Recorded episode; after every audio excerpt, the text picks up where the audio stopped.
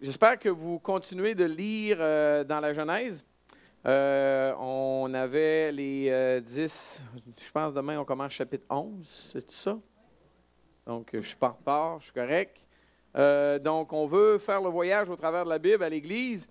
Et on a commencé par la Genèse et pour moi, je pense c'est extrêmement stratégique parce que si tu saisis pas le livre de la Genèse, euh, Romain, tu comprendras rien dans le Nouveau Testament. Romain ne fait pas de sens, les évangiles ne font pas de sens, les épîtres ne font pas de sens. Il faut avoir la base pour comprendre le reste. Donc, euh, ce matin, j'aimerais vous inviter à tourner dans le livre de la Genèse, mais on va aller au chapitre 4 ce matin. J'ai choisi un texte euh, de la Genèse pour vous parler, un texte bien connu, une histoire assez spéciale, mais j'aimerais ça qu'on puisse la regarder ensemble. Je ne sais pas si vous avez déjà fait une grosse gaffe. Est-ce que euh, vous avez déjà fait une grosse erreur? Ou devrais-je peut-être plutôt poser la question, pensez à une grosse erreur que vous avez faite dans la vie, parce qu'on a probablement tous déjà fait euh, des choses que l'on regrette. Euh, Comment est-ce que vous vous sentez lorsque vous faites une grosse erreur? Quand on fait une grosse erreur, on est devant un choix. On est toujours devant un choix. Continuer dans la voie de l'erreur qu'on vient de prendre. Euh, puis souvent, on est tenté de faire ça parce qu'on croit qu'il n'y a pas de pardon qui est disponible. Euh, et l'ennemi de Dieu aimerait ça qu'on croit qu'il n'y a pas de pardon de disponible. Puis, à quelque part, il va nous encourager ben, regarde, tu n'es pas bon, tu devrais continuer dans cette voie-là.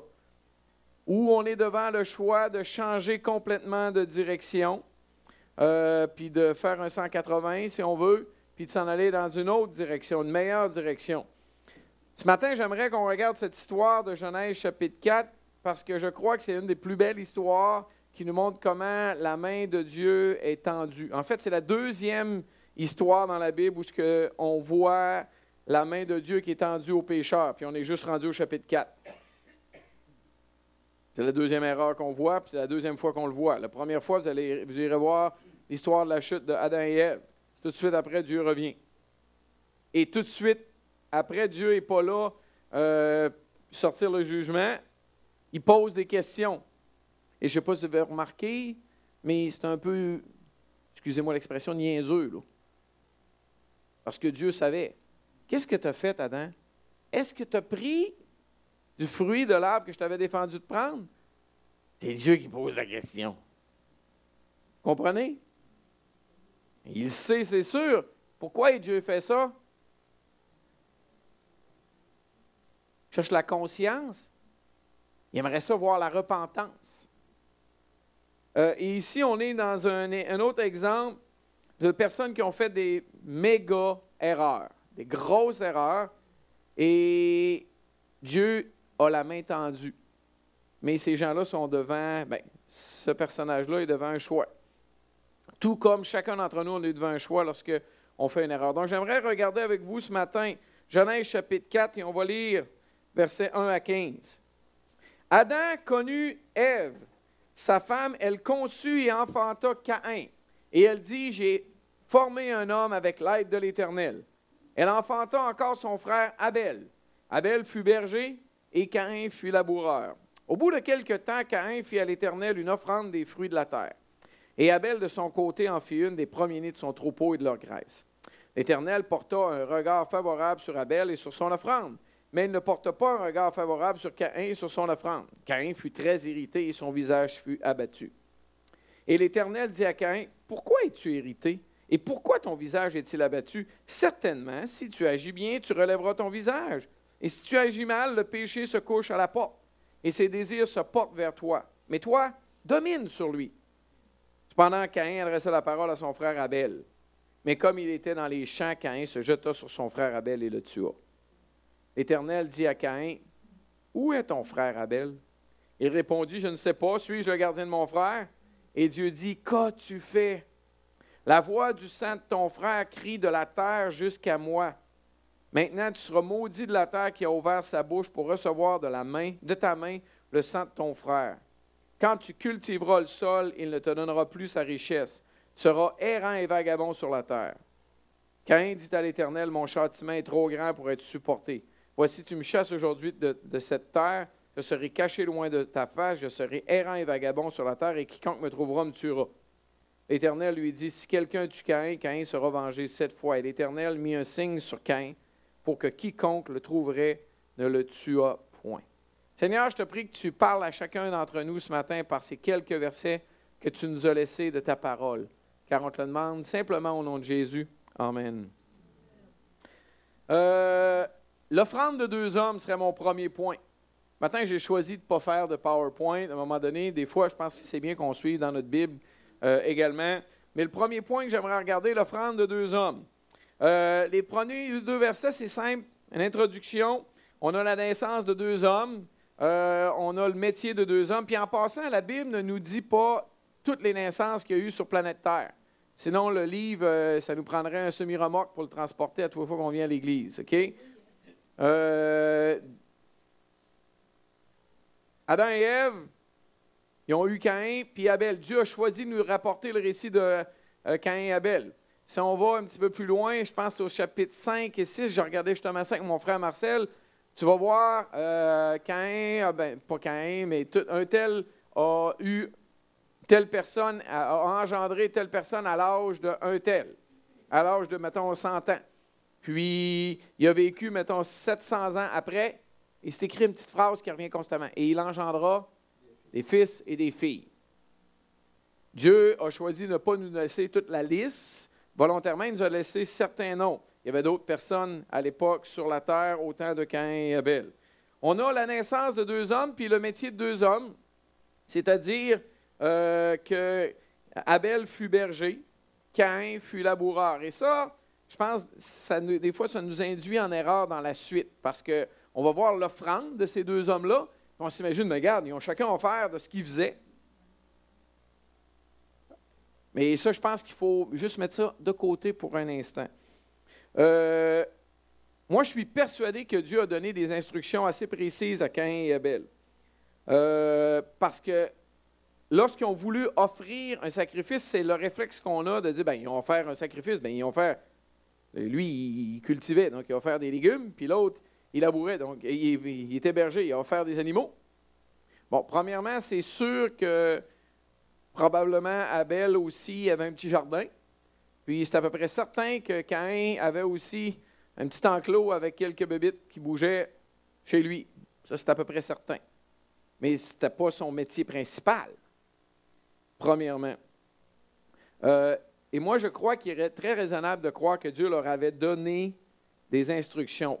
Dans le livre de l'Épître euh, aux Hébreux, on lit un passage je peux vous le lire si vous voulez tourner pour, par vous-même. Hébreu chapitre 11, verset 4. On lit un, verset très intéressant qui dit, donc Hébreu 11, 4, mais gardez votre main dans, la Genèse, on va revenir, ça c'est certain.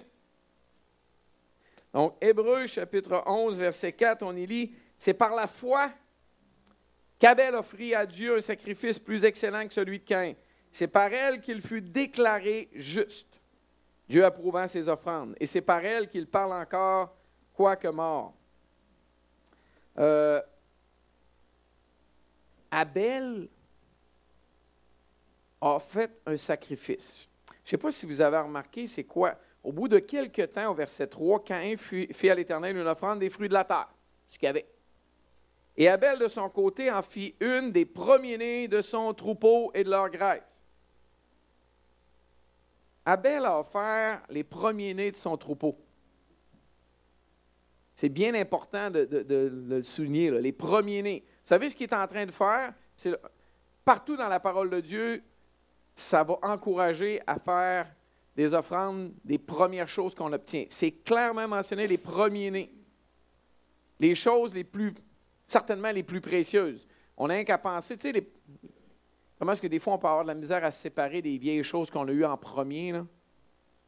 Euh, ou bien, peu importe, le premier-né d'un animal, c'était, ben, je veux dire, si ma brebis a un, un premier-né, je veux le garder, là, si j'en ai, ai besoin. Mais Abel a décidé de prendre ça et puis de l'offrir à l'Éternel. On ce principe-là revient partout après, là. dans tout l'Ancien Testament. Le premier à le faire, c'est qui? C'est Abel.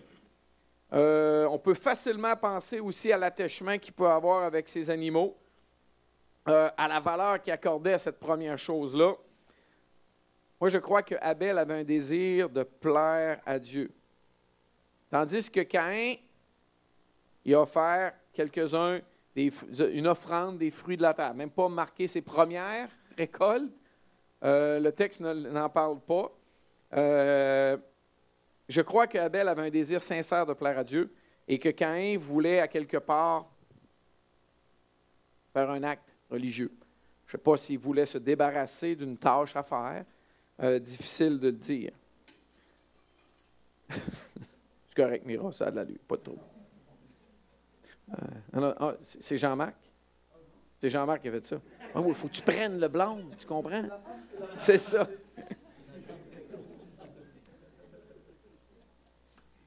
J'aime à dire, et, c'est là qui est peut-être un peu difficile de saisir, mais pourquoi que Caïn et Abel ont fait une offrande? Pourquoi il y en a une qui a été acceptée, l'autre ne l'a pas été?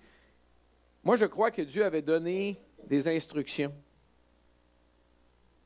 à, l'homme. Au tout début, Adam et Ève ont couvert leur nudité avec des feuilles. Ça n'a pas marché. Dieu a fait des habits de peau. Dieu a fait un sacrifice parce que pour avoir un habit de peau, ça prend un animal qui est mort. Euh, je crois sincèrement qu'il savait qu'est-ce qu'il devait faire. Il y en a un qui a obéi, l'autre a désobéi. C'est écrit que c'est par la foi. la foi, la foi dans, dans du vide. De croire dans quelque chose, même si ça nous paraît difficile. Moi, je crois que Caïn trouvait sans doute le sacrifice d'un animal trop difficile, trop laid, trop compliqué, excusez, mais trop dégueulasse, parce que c'est un peu ce que c'est. Pas eu beaucoup de morts à cette époque-là encore. Et il a voulu s'approcher de Dieu comment? À sa façon. Il avait le désir de s'approcher de Dieu à quelque part, il l'a fait à sa façon. Il a offert un sacrifice. Et vous savez, aujourd'hui, dans le monde, on voit ça partout. Les gens, à quelque part, ils veulent s'approcher de Dieu, mais comment? À leur façon. Euh, comme je pense, comme ça me convient. Dieu a dit que la seule façon de s'approcher de lui, c'est par les vertus de son Fils, le Seigneur Jésus. On voit la même chose que du temps de Caïn et Abel. Abel a sûrement trouvé ça difficile aussi d'avoir à offrir un tel sacrifice, mais quoi? Par la foi, il l'a fait.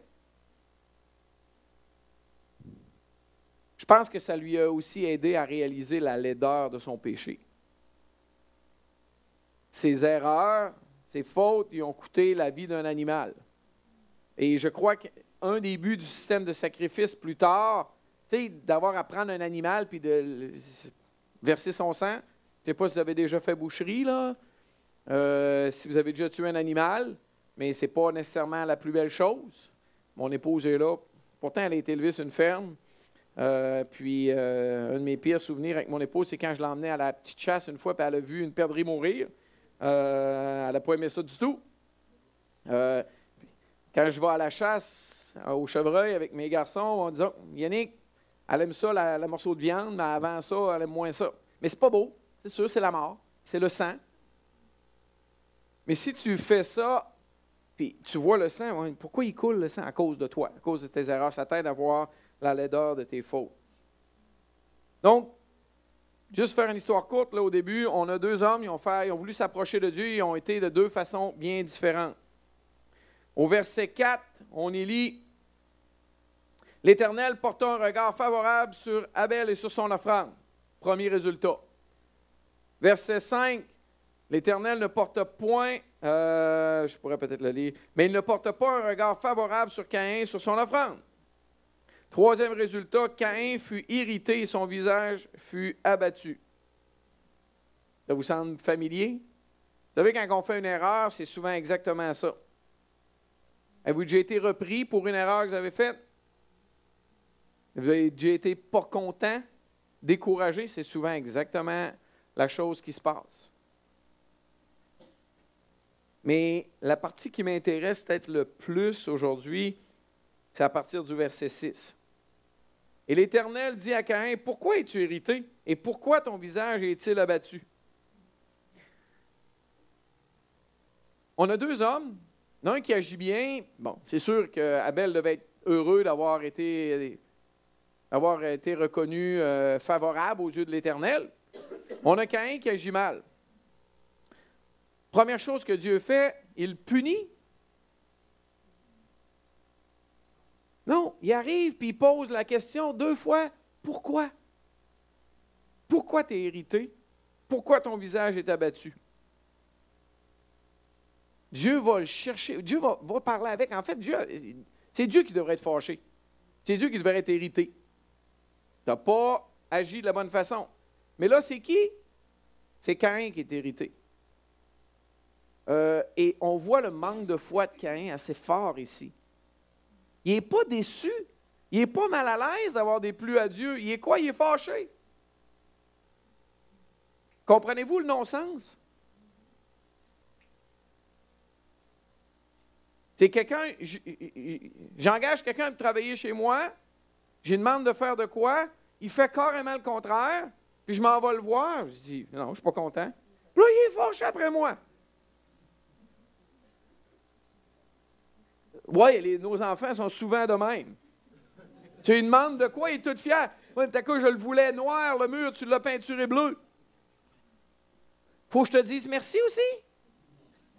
Vous comprenez l'image? Mais c'est exactement ça.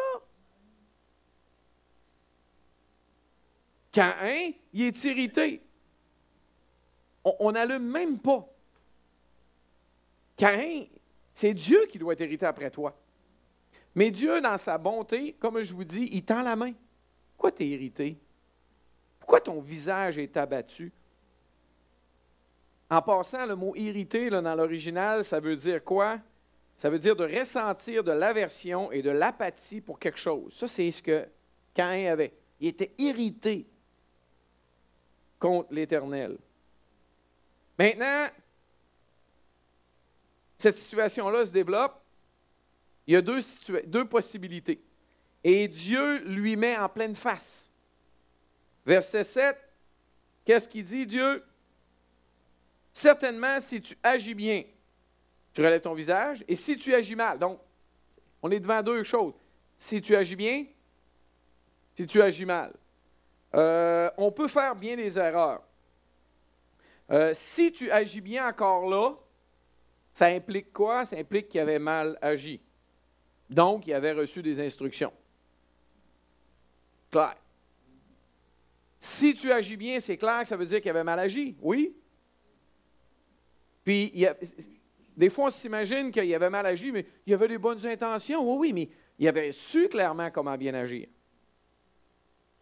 C'est clair. Caïn avait fait une grosse erreur. Il avait désobéi aux directives de Dieu. On le voit même dans le Nouveau Testament. Hein. Dans Jude, on va voir la voix de Caïn. C'est un texte qui nous parle de la voix de Caïn. C'est quoi cette voix-là? C'est une voix de désobéissance. Même Jean, dans sa première épître, va parler de Caïn. Mais vous savez, même s'il a désobéi, c'est possible de changer puis de se repentir. Euh, Dieu se tourne vers lui puis il lui tend la main. C'est qui qui dit ça? Si tu agis bien ou si tu agis mal? C'est Dieu. Dieu est en train d'offrir à Caïn la possibilité de changer. Certainement, si tu agis bien, tu vas relever ton visage. Bref, Dieu est en train de dire, c'est possible. Et je ne sais pas encore là ce matin dans quelle situation, état d'âme je vous trouve, tous et chacun. Peut-être que vous êtes devant une situation où vous dites ah, j'ai encore gaffé, j'ai encore désobéi. Et je suis, peut-être le point le plus important ce matin, je suis là pour vous dire Dieu est là, il dit certainement si tu agis bien, tu vas relever ton visage. C'est ce que Dieu veut que vous sachiez. Dieu veut que vous vous détourniez, que je me détourne de mes mauvaises voies, puis que j'agisse bien. Et en passant, la volonté de Dieu, la plupart du temps, 99% du temps, n'est pas dure à trouver. On le sait, c'est écrit noir sur blanc dans la parole de Dieu. Et il nous le dit. C'est possible de changer. La grâce de Dieu est là. Et j'aimerais même vous dire que c'est le souhait, le désir de Dieu le plus cher. Mais si tu agis mal, c'est écrit quoi? Le péché se couche à la porte et ses désirs se portent vers toi. Puis tout de suite encore là, Dieu arrive à la fin et dit, mais toi, le domine sur ça. Se couche, on pourrait le traduire par se trouve, là. Le mot péché, c'est le même mot qui est utilisé pour une victime expiatoire, un sacrifice d'expiation, un sacrifice de culpabilité. Euh, vas-tu saisir le sacrifice puis l'offrir pour te débarrasser de ce péché-là, pour l'enlever? Et le sacrifice est là, puis pour nous, les croyants en Jésus, le sacrifice, c'est Jésus qui l'a offert une fois pour toutes. Mais si tu agis mal, bref, le péché là, il se couche à la porte. C'est un petit peu comme si on décide d'agir mal, c'est comme si on est en train de jouer avec le péché. Euh, je pense toujours euh, à un verset du Nouveau Testament qui dit Aucune tentation ne vous est survenue qui n'ait été humaine. Mais avec la tentation, euh, non, je devrais le lire. Hein. Euh, et Dieu qui est fidèle ne permettra pas que vous soyez tentés au-delà de vos forces.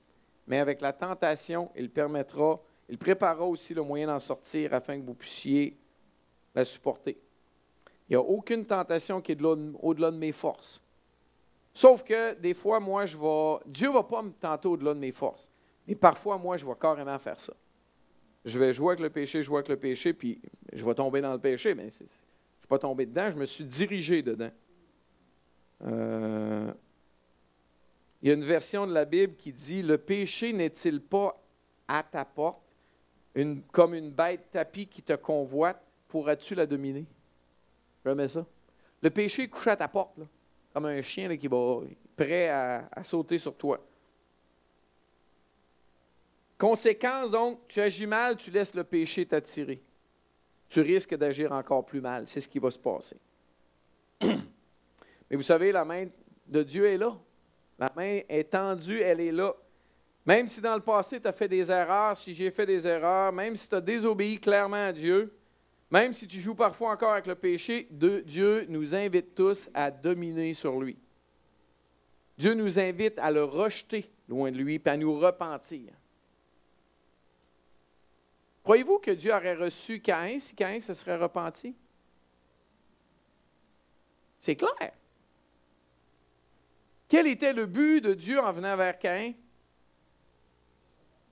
Qu'il se repente, qu'il lui pardonner. Son but, ce n'était pas de le frapper, puis de le condamner, puis de, le punir. Dieu n'a pas dit, bon, il y en a un qui a désobéi, watch out, on va m'amuser. Non, on ne voit pas ça du tout. Le but de Dieu dans cette intervention-là, c'est qu'on voit sa grâce. Le but de Dieu dans cette intervention-là, c'est de pardonner un pécheur repentant, sauf qu'il n'y a pas eu de pécheur repentant. Il y a eu un pécheur irrité. Euh, Caïn a rejeté l'invitation, la main tendue de Dieu. C'est une offre extraordinaire. Et la suite du texte, on a Caïn, verset 8, suite après ça, là, Cependant, Caïn adressa la parole à son frère Abel, mais comme ils étaient dans les champs, Caïn se jeta sur son frère Abel et le tua. En fait, le motif du meurtre, c'est quoi? Moi, j'ai exactement ce que je dirais, la jalousie. Il était jaloux de son frère. Qu'est-ce qu'il y a à voir là-dedans, Caïn? Il a fait quoi? Est-ce Abel, qu'est-ce qu'il a fait? À Caïn? C'est Dieu qui a accepté son offrande. C'est deux, choses séparées, ça. C'est de la jalousie pure et dure. Caïn a été invité à relever son visage, à dominer sur le péché. Qu'est-ce qu'il a fait? Pas du tout. Il a jeté ça du revers la main. Caïn, au verset 9 et 10, et en, plus, tout de suite après, Dieu arrive, il punit. Non? L'Éternel dit à Caïn, il est où ton frère Abel? Encore là, on voit quoi? Caïn avait encore la possibilité de se jeter à genoux. Père, j'ai fait une gaffe, je te demande pardon. Non! Caïn dit quoi? Je sais-tu, moi? Je suis le gardien de mon frère? Caïn pensait que Dieu ne le voyait pas. Puis combien de fois on pense la même affaire puis on agit pareil? Euh, on a mémorisé un passage euh, de la parole, euh, ma famille puis moi, cet automne, Hébreu 4.13. Nulle créature n'est cachée devant lui, mais tout est à nu et à découvert aux yeux de celui à qui nous devons rendre compte. Hébreu 4.13. Quand tu réfléchis aux paroles de ça, nulle créature n'est cachée devant lui, mais tout est à nu et à découvert. OK? C'est assez clair? Oui, c'est pas le fun. Puis des fois, puis tout le monde est ici, il va dire Amen, je suis d'accord avec ça. Mais quand vient le temps de la pratique, on a souvent comme Cain. On pense que Dieu ne nous voit pas. Quand tu penses que Dieu ne te voit pas, imagine-toi que tu es assis au milieu de la, la glace du Centre Bell à Montréal, puis que tout le monde te voit. Il y a 20 000 personnes. Quand tu penses que tu es tout seul, voyez l'image? Ça, c'est quand on pense qu'on est tout seul. Au jeu de Dieu, tu es, comme si tu assis, toutes les lumières sont sur toi, puis tu es tout seul au milieu de la glace. Puis tu es tout nu. tout est à nu et découvert. Regarde, vous comprenez, là? L'image. Mais nous autres, on pense que personne ne nous voit. On est insensé. Et Caïn a agi de la même, même façon. Et là, on en arrive aux conséquences. Versets 11 et 12. Maintenant, tu seras maudit de la terre qui a ouvert sa bouche pour recevoir de la main le sang de ton frère. Dieu fait le lien.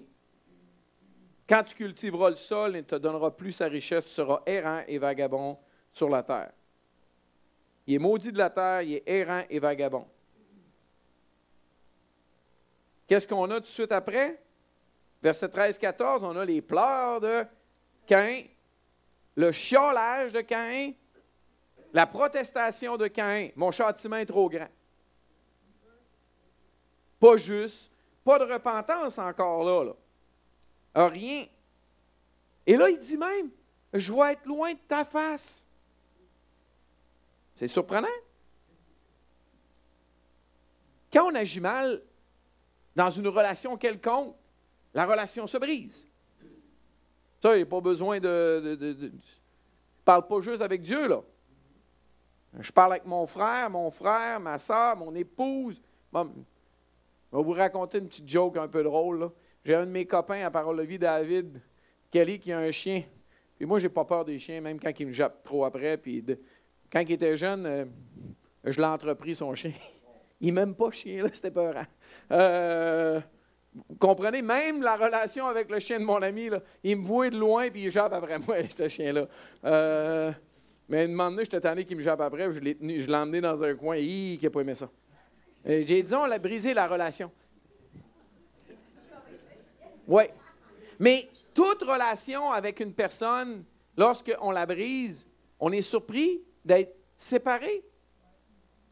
Si je me chicane avec mon frère Jean-Marc, puis j'y chante un paquet de bêtises, puis là, le lendemain, je suis fâché qu'il ne me fasse pas un sourire, puis qu'il ne soit pas content de me voir. De.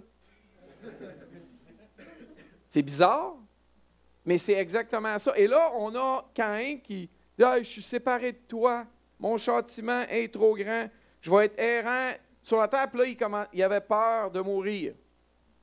Dans sa grâce, Dieu va y mettre une marque sur lui pour pas que personne le tue. Encore là, la grâce de Dieu. Euh, si vous me demandez c'est quoi l'histoire de la marque, j'aimerais bien ça savoir. Euh, on n'a pas, de, tout ce que j'ai lu sur le sujet, on n'a pas personne qui a une idée c'est quoi Dieu a fait. Euh, y a-tu fait un tatouage dans le front, touchez pas à ce gars-là, interdiction de tuer? on n'a aucune idée. On ne le sait pas. euh, vos guests sont aussi bons que les miens. On n'a aucune idée. Vous savez, c'est une histoire relativement triste à, regarder. Parce que c'est une histoire qui aurait pu tellement terminer différemment. Et tout de suite après le péché, on a eu Dieu qui est tendu la main. Et peut-être la chose à retenir pour chacun d'entre nous ce matin, c'est que dans le Nouveau Testament, Dieu a voulu nous montrer la, grâce en Jésus-Christ, mais la grâce était là dans le début. Dieu cherchait le pécheur repentant. Dieu est allé voir la femme, la femme a dit c'est le serpent. Dieu est allé voir l'homme avant même, il dit non, c'est la femme, la femme, le serpent. Pas de repentance. Dieu va voir Caïn après qu'il fait une erreur dans un sens banal. C'était pas, c'était pas un meurtre. C'était une offrande mal faite. Pas de repentance. Mais Dieu est là il nous tend la main. Notre Dieu est un Dieu de grâce. Si vous êtes tenté de croire que vous êtes sur la liste noire de Dieu, ce n'est pas le cas. Peu importe l'erreur que vous avez faite, Dieu veut de vous, mais il veut simplement votre repentance, il veut ma repentance, il veut me rétablir dans sa relation euh, avec lui. Ce qu'on voit dans le début de la Genèse, c'est un Dieu d'amour, un Dieu qui donne des instructions, qui veut qu'on marche selon lui, il veut nous approuver, mais il veut qu'on qu'on marche selon ses instructions. Mais quand on fait des erreurs, il est là pour nous donner une deuxième chance. Mais il peut arriver qu'il y ait des conséquences. Seigneur, merci de ce texte de ta parole. Merci que tu es un Dieu gracieux qui nous aime. Puis aide-nous à ne pas avoir le cou rigide. Aide-nous, Seigneur, à se repentir et à changer notre voie et à marcher selon tes voies, car on te le demande tout simplement au nom de Jésus. Amen.